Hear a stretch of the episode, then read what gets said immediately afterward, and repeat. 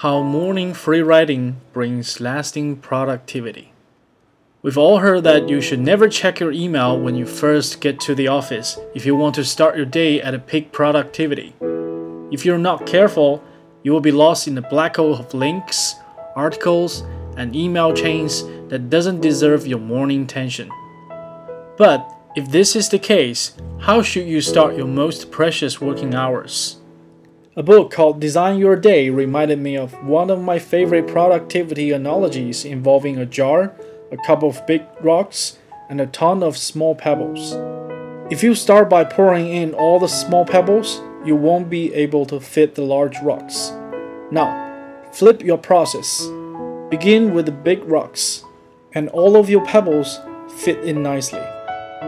Life is the same way.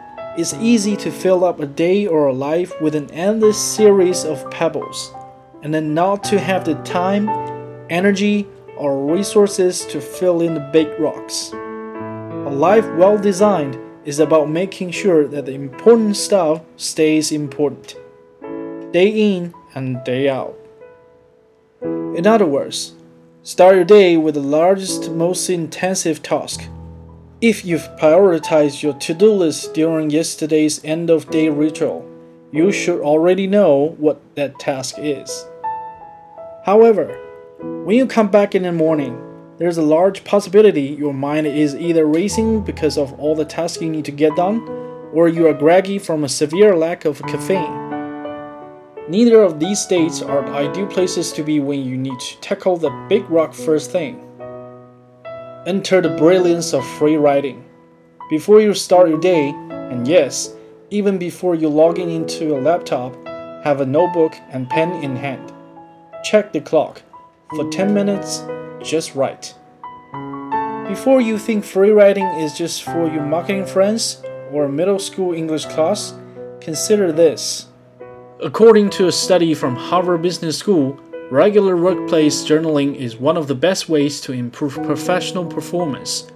Not to mention, research shows that occasionally writing by hand improves both memory and creativity. Writers, of course, use this exercise to get past writer's block. But for anyone else, free writing will bring perspective to your work and narrow down the focus of your day.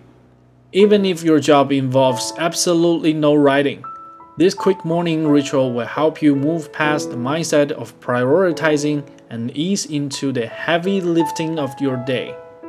As a salesperson, don't underestimate the emotional toll your work has on you. Emails, phone calls, and prospecting affect both your physical and psychological ability to focus on the task at hand. Morning journaling recognizes the truth and helps you eliminate any subconscious roadblocks that prevent you from being your most productive self. Does this mean your writing has to center around what you need to get done that day? Of course not. That will defeat the purpose of this being free writing. Although it may take some time, train yourself not to stress over what works to put on the page. It could be as trivial as the song stuck in your head from your morning commute or as daunting as how you are going to close that deal. Consider mine from this morning. Today, I'm starting to get stressed about the number of things I need to get done in the coming weeks. Writing my blog post will definitely be my priority. But after lunch, my focus has to be design. For this ebook, I need to brainstorm data visuals earlier in the writing process. The idea is by writing what you know, whatever it may be on that particular morning, you will be able to sort out your thoughts and leave behind anything clouding your best thinking. Use these prompts if you are stuck. Recently, I'm struggling with if I have more time in the day, I will use it to. Today, I will relieve stress by. I feel all of my comfort zone when my work is motivated by. This week, I'm thankful for. Today, I should avoid. I feel fulfilled at work when. From my team, I'm proud of. I work best when. Remember, with free writing, there's no wrong answer. It doesn't have to be pretty, or even legible for that matter. Embrace the stream of consciousness purge to clear your mind. Besides, what better way to boost your morning morale than to start with an automatic win? Before long, your mornings will become a coveted part of your day, a time you can rely on to release tension and generate fresh ideas. 一年之计在于春，一日之计在于晨。每一个早晨都是一个新的开始。 这一篇文章提醒每一个夜猫子，早晨是非常重要的。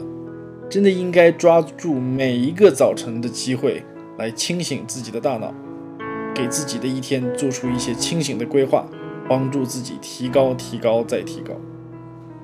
逆水行舟，不进则退，请你抓住每一个早晨。好的，今天节目就是这样。如果你喜欢我的节目的话呢，记得订阅哦，帮我扩散一下，分享给你的朋友，我也非常感激。你还可以关注我的微博和微信公众号，直接搜索 Daily Blah。D A I L Y B L A H，没有空格，连写哦。I'll see you next time.